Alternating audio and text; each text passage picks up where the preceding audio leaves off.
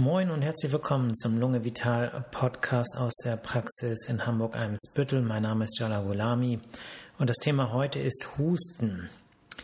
Ich möchte euch heute erzählen, wie Husten zustande kommt, äh, was es für Hustenformen gibt und ähm, wie man da diagnostisch vorgeht und äh, je nachdem, wie lange wir dafür brauchen, eventuell auch was zur Therapie. Es könnte aber sein, dass das in einem zweiten Teil nachgeholt werden muss, um euch nicht quasi mit den ganzen Informationen zu erschlagen. Ja, Husten ist der häufigste Grund, warum Menschen zum Arzt gehen, international gesehen, und deswegen ein ganz wichtiges Thema. Beschäftigen wir uns erstmal mit der Frage, wie Husten überhaupt zustande kommt. Also es gibt im gesamten äh, Atmungstrakt, sprich im Bereich äh, des Rachens, im Bereich des Kehlkopfes, im Bereich der Luftröhre und der Bronchien bis hin in die feinen Bronchialäste, überall äh, sogenannte Hustenrezeptoren. Das sind Nervenendigungen, die, die ähm, bei Stimulation, zum Beispiel durch mechanische Reize, also Berührung zum Beispiel, oder chemische Reize sowie Botenstoffe, die bei Entzündungen äh, freigesetzt werden, werden diese stimuliert, geben das Signal über einen Nerven, den Nervus vagus, an, das, ähm, an den Hirnstamm weiter. Und von dort werden dann wieder reflexartig bestimmte Nervenverschaltungen äh, sozusagen aktiviert, die dann ein relativ kompliziertes Programm äh, abspielen, was Nervensignale an ja, Atemmuskulatur abgibt, an äh, Verschaltungen, die zu einer ja, zu einem Verschluss äh, der Stimmritze führen und äh, dieses dann einen gewissen Druck aufbaut im, im, Brustkorb und dieses explosionsartig dann entlädt und das ist das, was wir dann äh, Husten nennen. Ja, was gibt es für Hustenformen? Ähm, von der Klassifizierung unterscheidet man äh, zum Beispiel produktiven Husten von trockenem Husten, wobei mit produktiv die Schleimproduktion gemeint ist. Von der Definition her bedeutet das, dass man etwa zwei Esslöffel pro 24 Stunden äh, an Schleim abhustet. Äh, das Ganze ist ähm, nicht so leicht festzustellen, weil ähm, wer bei mir in der Praxis war, kennt das. Ich frage, ähm, ob sie Auswurf haben ähm, und äh, dann äh, ist äh, ja, dann ist immer die Frage, ist es wirklich Schleim, der aus der Tiefe der Bronchien kommt? Ist es Spucke, die man quasi mit ausspuckt? Und insgesamt wird ähm, die Sekretmenge meistens von Patienten äh, überschätzt. Aber per Definition kann man sagen, mehr als zwei Esslöffel Schleim pro 24 Stunden, was abgehustet aus den Bronchien kommt, dann ist es ein produktiver Husten. Trockener Husten kann man sich vereinfacht so merken, man hustet, es nervt, aber ähm, es kommt kein Schleim hoch. Eine weitere Einteilung der Hustenformen äh, gliedert sich in akuten Husten, subakuten Husten und chronischem Husten. Und das Ganze kann man sich äh, zeitlich ähm, äh, vorstellen. Das heißt, akuter Husten ist Husten, der äh, maximal zwei Wochen dauert. Ähm, subakuter Husten ist Husten, der zwischen zwei und acht Wochen dauert. Und chronischer Husten ist Husten, der länger als acht Wochen dauert. Ja, der häufigste Grund für ähm, akuten Husten sind Erkältungskrankheiten. Das sind die sogenannten grippalen Infekte, ausgelöst in der Regel durch Viren. Die äh, befallen die Atemwege, die können die oberen Atemwege befallen und die unteren Atemwege. In beiden Bereichen führen äh, die äh, Infektion häufig zu Husten. Ja, es bedeutet selbst in der Nase, wo es jetzt eigentlich keine klassischen Hustenrezeptoren äh, gibt, ähm, kann äh, so ein Infekt zu Husten führen und ins, äh, im Prinzip über zwei Wege. Der eine Weg ist der, dass bei einem Virusinfekt der Nase die Nase meistens zuschwillt, die Nasenatmung wird schwer, man atmet durch den Mund und die ähm, Luft wird dann nicht mehr erwärmt, nicht mehr befeuchtet, nicht mehr gefiltert. Und diese trockene, kalte, ungefilterte Luft, die reizt häufig die tiefen Atemwege und löst auf diese Weise ähm, bei äh, Überempfindlichkeit mindestens äh, Husten aus. Und auf der anderen Seite kann man sagen, dass durch die Entzündungsbotenstoffe in der Nase die Fasern eines anderen Nerven, nämlich des Trigeminusnerven, äh, stimuliert werden und dass die Schwelle äh, des zentralen äh, Hustenreflexes im Gehirn beeinflusst. Die kann gesteigert werden. Das bedeutet, man hustet schneller, es braucht weniger Stimulation, um zu husten. Äh, das Ganze kann man aber auch therapeutisch nutzen, indem man zum Beispiel Nasal, Menthole oder Eukalyptus ähm, über so ein Nasenspray appliziert und das die äh, zentrale Schwelle des Hustenreflexes sogar dämpft. Also das ist sozusagen ein indirekter Weg, den Husten zu verbessern. Die viralen Infekte der tiefen Atemwege, also der äh, Bronchien zum Beispiel, die werden natürlich auch durch äh, akute Infekte direkt durch äh, Stimulation der Hustenrezeptoren ähm, ja, aktiviert und das führt dann zu Husten. Akute Erkältungsbeschwerden halten aber in der Regel durch einen Virusinfekt nicht länger als maximal zwei Wochen an eine andere Ursache für den akuten Husten sind akute äh, Verschlechterungen eines Asthmas, zum Beispiel auch im Rahmen eines Virusinfektes oder eben durch äh, die Witterung. Bei bronchialer Überempfindlichkeit kann es eben auch dazu führen, dass man akut hustet. Aspiration, äh, vereinfacht gesagt, heißt das sich verschlucken, dass man irgendetwas quasi in den falschen Hals bekommt. Das ist eine häufige Ursache bei ähm, älteren Menschen, wo es ähm, vielleicht auch Störungen äh, des Nervensystems geben kann, die den Schluckvorgang beeinflussen. Da gibt es einige Erkrankungen, Diabetes zum Beispiel, die äh, zu Nervenschädigung führen können und dort äh, zu Problemen führen. Und ähm, dann ist es eben so, dass der Kehlkopfverschluss nicht so gut funktioniert und das eine oder andere äh, quasi in die Luftröhre gelangen kann und äh, zu Husten führen kann. Ähm, was auch manchmal vorkommt, was, was ich jetzt in meiner Zeit in der ähm, Pneumo, also in der äh, Lungenabteilung in Harburg äh, oft erlebt habe, waren, dass bestimmte Dinge verschluckt wurden. Manchmal Tabletten, manchmal Zahnkronen und ähm, ja auch Knochen äh, von zum Beispiel Hähnchen äh, habe ich auch mal erlebt. Ähm, ja, gibt es eigentlich echt spannende Geschichten. Ähm, inhalative Belastungen können akut zu Husten führen, äh, zum Beispiel im Rahmen von Rauch, äh, Rauchgasinhalationen. Ähm, wenn es irgendwo brennt zum Beispiel. Akute Lungenentzündungen können äh, zu äh, Husten führen ähm, ja, akute Verschlechterung einer COPD, auch zum Beispiel im Rahmen von Virusinfekten. Und äh, ein Lungeninfarkt kann auch zu Husten führen. Was man nicht vergessen darf, ist, dass Husten nicht nur ähm, im Bereich der Nase oder im Bereich der Lunge äh, seinen Ausgang haben kann, sondern auch Herzerkrankungen können zu Husten führen. Da ist insbesondere die Herzschwäche zu nennen, also jede, jeder Zustand des Herzens, der dazu führt, dass die linke Herzkammer ähm, schwächer schlägt. Ne? Eine Herzschwäche, ein Infarkt ähm, kann dazu führen, dass ähm, es zu Husten kommt und ähm, der dann auch akut auftritt. Und ein Leitsymptom, was manchmal dabei helfen kann, ist, dass dieser Husten häufig im Liegen stärker wird. Ja, ist es übrigens dann auch meistens ein trockener Husten. Ja, beim subakuten Husten handelt es sich meistens um einen äh, postinfektiösen Husten. Das bedeutet, jemand hat zum Beispiel einen Virusinfekt bekommen, auch der tiefen Atemwege oder vielleicht sogar eine richtige Lungenentzündung. Und dann ist eigentlich die akute Phase schon abgeschlossen und irgendwie geht der Husten nicht weg. Und äh, das äh, ursächlich dafür sind oft äh, ja eine Überempfindlichkeit im Bronchialsystem, die auch nach Abheilung einer Infektion ähm, für ähm, bis zu acht Wochen bestehen kann, manchmal sogar länger. Ähm, typisch ist das Ganze zum Beispiel für eine Keuchhusteninfektion. Äh, da ist es so, dass es eine akute Phase gibt und wenn die abgeklungen ist, dann bleibt häufig äh, ein hartnäckiger, manchmal bellender Husten bestehen.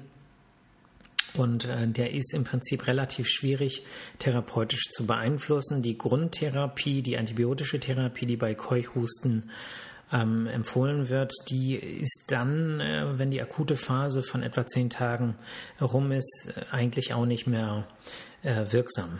Ja. Ja, kommen wir zu den chronischen äh, Formen des Hustens. Auch da müssen wir natürlich die chronischen Bronchialerkrankungen wie Asthma und COPD nennen. Auch da kann es immer wieder zu entzündlichen Schüben kommen. Bei äh, der COPD ist der produktive Husten im Prinzip das Leitsymptom.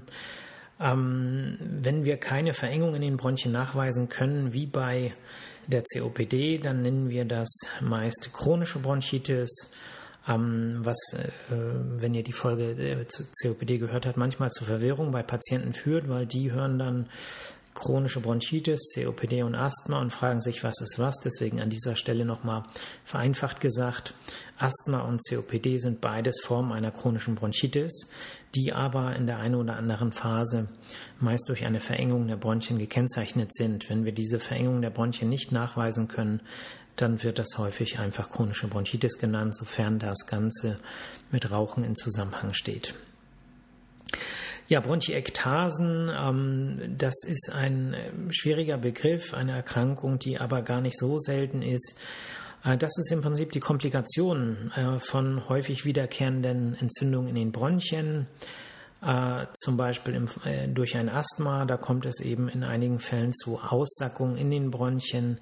Die Bronchien werden weiter, der Schleim bleibt dort liegen, weil er nicht so gut abtransportiert werden kann und dieser Schleim ähm, ja, führt einfach zu Husten, besonders ähm, wenn dieser Schleim sich in Bewegung setzt. Das kann man sich so vorstellen, man liegt vielleicht die ganze Nacht in einer bestimmten Position, steht morgens auf und die Schwerkraft sorgt dafür, dass der Schleim in Bewegung kommt und das führt dann zu Husten. Andersherum ist beim Positionswechsel am Abend äh, das natürlich auch ein Thema. Man hat den ganzen Tag gestanden, der Schleim liegt in den abhängenden Partien der, des Bronchialsystems in den Bronchiektasen zum Beispiel und äh, sobald man sich hinlegt, verändert sich die Position, das Ganze kommt in Bewegung und das kann dann Husten auslösen. Was wir nicht vergessen dürfen, ist, dass natürlich auch das Lungengewebe selber krank sein kann, auch chronisch krank sein kann. Da gibt es eine riesen Bandbreite von Erkrankungen des Lungengewebes. Ähm, ja, wir nennen das zum Beispiel interstitielle Lungenerkrankungen und ähm, die haben als Leitsymptom auch in der Regel trockenen Husten. Reflux. Reflux bedeutet, wenn Magensäure ähm, quasi nicht im Magen bleibt, sondern irgendwie in die Speiseröhre gelangt, dann kann das über verschiedene Reflexbögen zu Husten führen. Manchmal geht, geht das sogar so weit, dass ähm, ähm, Magensäure auch wirklich aspiriert wird, eingeatmet wird und äh, dann zu Entzündungen im Bereich der Bronchien führt und auf diese Weise Husten auslöst. Das muss aber gar nicht immer passieren. Das klärt am besten der Magen-Darm-Spezialist, der Gastroenterologe ab. Ähm, ja, die Diagnostik ist nicht immer einfach. Ja, was wir nicht vergessen dürfen, auch Medikamente können Husten auslösen. Es gibt Medik einige Medikamente, bei denen das häufiger der Fall ist. Dazu zählen zum Beispiel ACE-Hämmer, das sind Blutdruckmedikamente. Dazu zählen Beta-Blocker, das sind auch Medikamente, die bei Herzerkrankungen und zum Teil auch bei Blutdruck eingesetzt werden. Äh, aber auch viele andere Medikamente können das theoretisch verursachen ähm, eine ganz interessante Seite, wo man äh, sowas und auch anderes abchecken kann, die allerdings ähm, für Laien nur bedingt geeignet ist. Aber falls hier der ein oder andere Fachzuhörer ähm, dabei ist, äh, ist die Seite www.pneumotox.com. Ähm, da kann man im Prinzip von allen Medikamenten, die man, die es so gibt, Nebenwirkungen im Bereich äh, der Lunge ähm, ja, da ist das im Prinzip zusammengetragen. Aber wie gesagt, den Laien würde ich nicht unbedingt empfehlen, da ähm, äh, sozusagen danach zu gucken, weil äh, ja, das bringt wahrscheinlich mehr Verwirrung und beunruhigt eher, als dass das ähm, hilfreich ist. Ja, also bitte ähm, jeder, der kein Fachmann ist, nicht nachgucken auf dieser Seite. Ähm, ja, äh, Tuberkulose äh, kann natürlich auch zu Veränderungen in der Lunge führen, die längerfristig Husten machen. Wir kommen gleich äh, nochmal zum Vorgehen, ähm, ja, wie man quasi diagnostisch vorgeht. Und ähm, ja, da spielt die Tuberkulose im Prinzip eine Sonderrolle. Ähm, wenn man jetzt keine Ursache für chronischen Husten findet, dann nennt man das chronisch refraktären Husten.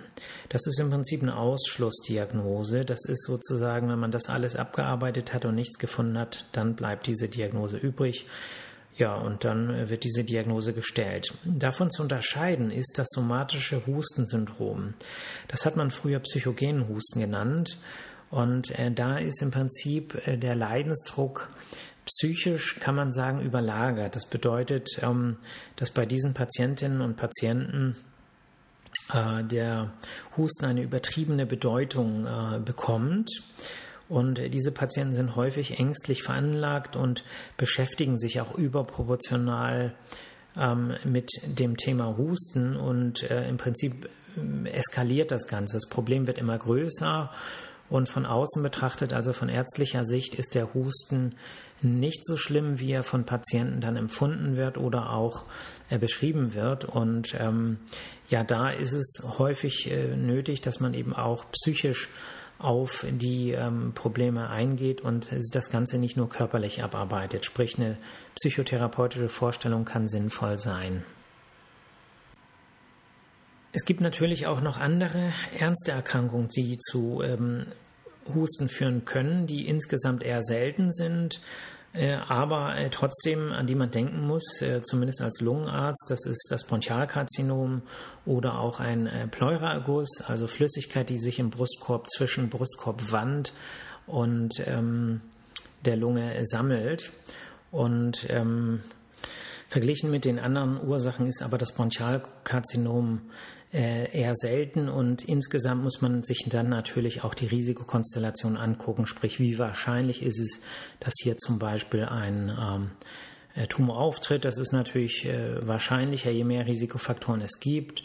Die wichtigsten Risikofaktoren sind ähm, Tumoren in der Familie. Je enger der Verwandtschaftsgrad, desto höher ist die Wahrscheinlichkeit. Äh, Rauchen, langjähriges Rauchen äh, spielt eine Rolle und äh, eine mögliche Asbestexposition.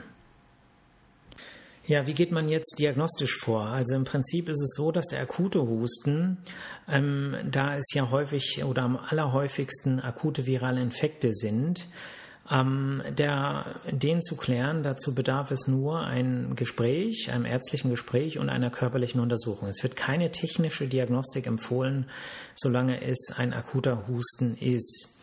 Ähm, das hat natürlich auch den Grund, dass man mit den ähm, ja, medizinischen Ressourcen sparsam umgehen soll und äh, nur Untersuchungen machen soll, wo man äh, ja, wo, wo die Wahrscheinlichkeit hoch ist, dass da vielleicht auch was rauskommt, was irgendeine Konsequenz hat. Eine Ausnahme äh, ist natürlich dann äh, zu machen, wenn es Alarmzeichen, Alarmsignale gibt für eine ernstere Erkrankung. Solche Alarmsignale können zum Beispiel sein äh, Blut in dem Schleim, den man aushustet. Äh, Fieber, ne, hohes Fieber zum Beispiel jetzt im Zusammenhang mit der Corona-Pandemie, ähm, ja, schwere Begleiterkrankungen oder auch Schmerzen im Bereich des Brustkorbs, dann muss man natürlich auch akuten Husten äh, abklären. Ähm, was jetzt den subakuten Husten angeht, auch da werden in der Regel keine technischen Untersuchungen empfohlen. Ähm, praktisch macht man sie dann doch häufiger, je nach Leidensdruck der Patienten. Das sind dann Individualentscheidungen. Ähm, aber wenn keine Alarmsignale da sind, dann äh, im Prinzip ähm, ist das nicht indiziert. Das bedeutet, dass der niedergelassene Lungenfacharzt beispielsweise wie ich ähm, vor allem, äh, was Husten angeht, sich damit beschäftigt, den chronischen Husten zu klären. Und man kann sagen, dass ungefähr bei ein Fünftel, also 20 Prozent der Patienten, man keine Ursache findet. Und ähm, praktisch ist es so, dass man natürlich eine gewisse Stufendiagnostik auch beim chronischen Husten vornimmt. Das bedeutet, man äh, macht erstmal ein ärztliches Gespräch, eine körperliche Untersuchung, man macht Lungenfunktionstests, die tun nicht weh, die sind äh, sozusagen ähm, äh, im Standard her ähm, nicht so aufwendig. Und äh, dann ist es äh, davon abhängig, in welche Richtung das Ganze geht. Und deswegen ist eben das Zuhören so wichtig und äh, jeden Hinweis, der von den Patienten kommt, ähm, wahrzunehmen, aber auch ähm, sozusagen zu ja, eine gewisse Bedeutung zu geben. Und das muss nicht immer die gleiche Bedeutung sein, die die Patienten selbst haben. Ähm, das ist dann sozusagen die ärztliche Erfahrung. Und äh, das ist auch nicht durch ähm, Google oder was auch immer ähm, ersetzbar, denn äh, wenn ihr mal gegoogelt, also ich denke, jeder, jeder Mensch hat mal irgendwie Husten gehabt und gleich gegoogelt und äh, boom, da sind natürlich die fiesesten Diagnosen. Und ähm, man muss aber sagen, in der Medizin äh, eine, eine gute Regel, eine gute Faustregel, die euch wahrscheinlich auch helfen kann, ist, das Häufige ist häufig und das Seltene ist selten. So, ich weiß nicht, von wem dieses äh, Zitat ist, es ist nicht von mir, aber das hilft. Ja, ich, ist wahrscheinlich so das meist oder eins der meistbenutzten Sprech, ähm, ja, eins der meist äh, benutzten Zitate, ähm, die ich benutze in der Sprechstunde. Und da steckt einfach ganz viel Wahrheit drin. Das bedeutet, wenn man hustet, dann ist, äh, ist das in der Regel kein Lungenkrebs. Ja, auch wenn man vielleicht gehört hat, dass Person X oder Y sowas hatte, sondern man äh, hat in den allermeisten Fällen vielleicht einen ja, subakuten Husten und einige Wochen später ist er vielleicht dann auch schon weg. Ja, apropos weg, ich muss auch gleich weg. Insofern ähm, danke ich euch fürs Zuhören. Ich hoffe, ihr konntet was mitnehmen jetzt von der Folge. Ah, es ist natürlich ein bisschen viel Stoff gewesen. Ich habe versucht, das Wichtigste zusammenzutragen. Wie immer, kein Anspruch auf Vollständigkeit. Wichtiger ist mir, dass das, was ich erzähle, auch äh, verstanden wird. Er schickt mir Feedback, schickt mir Fragen. Äh, ich sammle ja parallel immer für die ärztliche Sprechstunde im Podcast und äh, je mehr ich bekomme, desto besser. Ja, macht ein bisschen Werbung für mich. Äh, seid nett zueinander, tut euch selber Gutes, tut für andere Gutes, nehmt das Leben nicht zu ernst. Und dann hört ihr am nächsten Freitag von mir. Bis zum nächsten Mal. Ciao, ciao.